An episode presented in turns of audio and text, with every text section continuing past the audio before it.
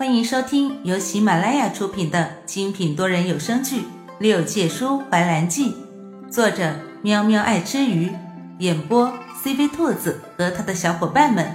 欢迎订阅收听。第四十八集，花灵闭嘴了。无求此刻自然是守在往生门外，同样守着的还有那妖僧修缘。他体内的妖丹和仙丹都被严怀给弄出来了，往生珠将他们灵力据为己有。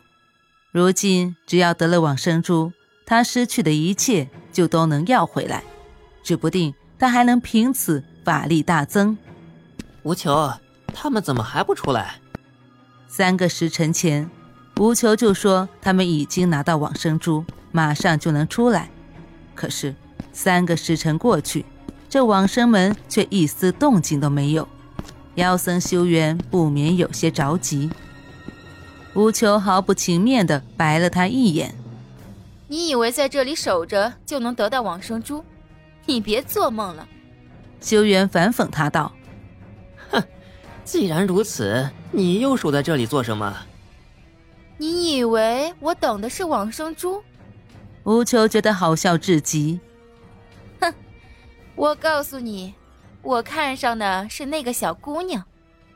修元一双猥琐的眸子一眯，嘴角邪笑道：“原来堂堂仙界的长乐仙子，眼光既然如此独特。”陡然，妖僧修缘的额头上浮起了一团黑气，眼神空洞，让长乐大吃一惊，是魔气。不过虚迷，那团魔气控制着修缘，一掌将无求打伤，将无求内丹取走之后消失不见。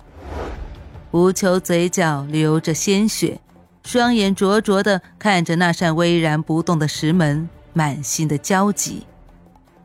兰叔，你不能，你不能和严怀在一起，不能啊！只可惜，他内心的话无法传达到兰叔的耳中。也没有机会告诉兰叔了。无求乃是长乐，是无人知晓的一个秘密。当初他在诛仙台上被剔除仙骨，命悬一线，是苏叶给他续了妖力和妖丹，才让他活到了现在。但是，他这架受了九天玄雷的残破身躯，即使存活下来，也只是苟延残喘。他第一次遇见兰叔是在琼山，当初琼山凤族的小地姬成年礼震惊三界，天帝因为事务繁忙，特意派他前去送贺礼。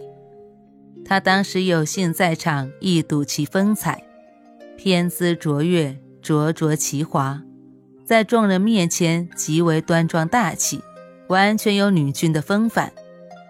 晚宴之前，他想透透气。却误入琼林，然后听见了一件关于兰叔的事情。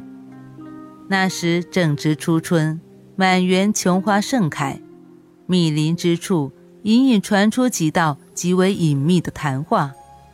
从假山的缝隙看去，长乐能看到三道极为尊贵的身影，那是司夏、司命、素瑶三位神君。司命。你刚刚说的话是什么意思？清冷的女声清晰入耳，是私下。严怀上神不日后就要下界历劫，我为他卜过一卦，命中有一劫避无可避，唯有牺牲一人化解。什么劫？问话的是素瑶。情劫。情劫。司命的话音一落，两道惊疑的声音一同响起。是。司命眉头紧蹙，可见其中复杂的程度。那有何解法？长乐当时闻见也是一惊，毕竟神和仙虽都会经历历劫这一难，但是程度是不同的。仙要摒弃七情六欲，而神却不同。但是神一旦历情劫，那么程度不会亚于仙。仙人历劫。事是由司命撰写，而神力劫则是由天定，没有命数。他在听见司命说完的解救之法后，耳中嗡鸣声一片，后面他们还说了什么的，就再也听不见了。无论仙妖神魔，最终抵不过一个情字，就好比自己，长乐永远也忘不掉当时司命所说的那个解救之法，也永远都忘不掉当年将他带到往生河里救他一命的兰叔地基。是的。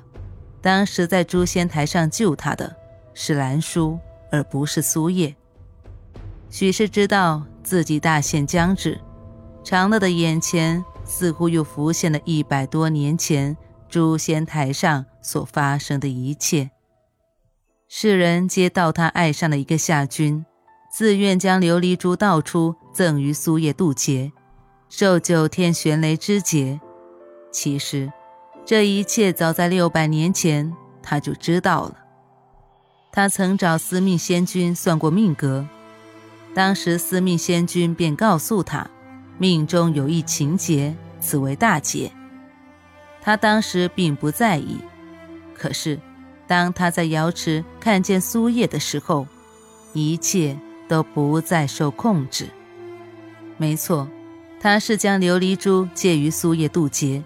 也有在苏叶历劫成功之后，便向天地请旨的打算。可是，当一切还没有来临的时候，他和苏叶的私情就被人告知天地面前。那时正值苏叶渡劫的关键时刻，他在诛仙台上受着雷劫，看着他渡劫成功。当苏叶的身影出现在诛仙台上的时候，他也以为是他来了，但是。后来他才发现，来救他的是兰叔。兰叔说，是司命让他来救的，因为只有他来，才不会有人继续追究。兰叔当时一脸的懵懂，想不通为什么司命会这样说，但是他明白，是因为严怀。果真，兰叔将他带走之后，后面也没有追兵。他们来到了无名山，几乎是同一时间，苏叶也到了。苏叶给他续了仙力，以一半内丹之力救了他的性命，但是他却选择了离开，所以他求兰叔带他走。后来，兰叔带着他来到往生河，希望他能代替他将这往生珠守护一段时间。于是。他在这里守护了几百年，一步都未曾离开。本集播讲完毕，感谢你的收听。